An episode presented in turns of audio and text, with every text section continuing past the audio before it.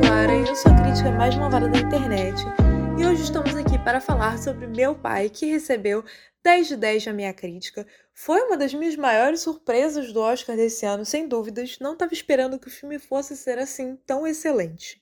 Ele foi dirigido pelo Florian Zeller e roteirizado por ele em parceria com Christopher Hampton, tendo por base a peça de mesmo título que o diretor escreveu. Meu pai acompanha o dia a dia do Anthony, um idoso que tem 81 anos e que tem demência. Mesmo morando sozinho em um apartamento em Londres, ele recusa todas as cuidadoras que a sua filha Anne tenta encontrar para ele. Mas como a Anne está prestes a se mudar para Paris, ela precisa garantir que o pai vai estar bem antes disso, já que ela não vai mais poder visitá-lo todos os dias. O filme parte dessa premissa que é relativamente simples, mas faz uma escolha na forma de contá-la que muda tudo e que é o que o diferencia de demais obras do gênero.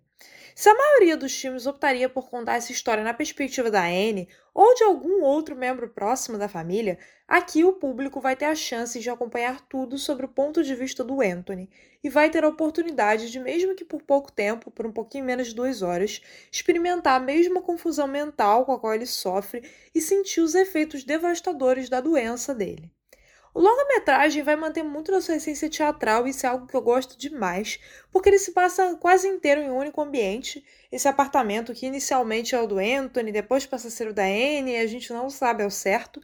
E as mudanças de pequenos detalhes no cenário, como um quadro que não está mais lá, ou uma cadeira fora do lugar, vão contribuir muito para aumentar essa sensação de confusão mental no espectador, que depois de algumas cenas já deixa de ter qualquer certeza. O Anthony Hopkins, como sempre, entrega uma performance brilhante, construindo seu protagonista com sensibilidade e realismo. Ele passeia muito bem dos momentos de maior lucidez dele junto com a família até os de maior solidão e tristeza. É incrível como Anthony Hopkins consegue se reinventar tanto ano após ano, mesmo depois de tantos papéis, mas essa é para mim uma das melhores atuações da carreira dele recente.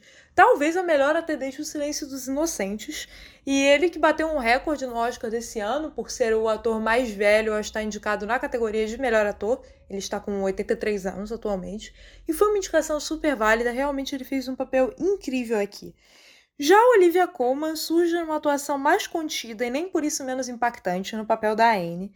Ela está retratando com maestria o drama dessa filha que faz todo o possível para melhorar a situação difícil do pai, ao mesmo tempo que tenta não transparecer tristeza para ele. Duas grandes atuações desses dois grandes atores.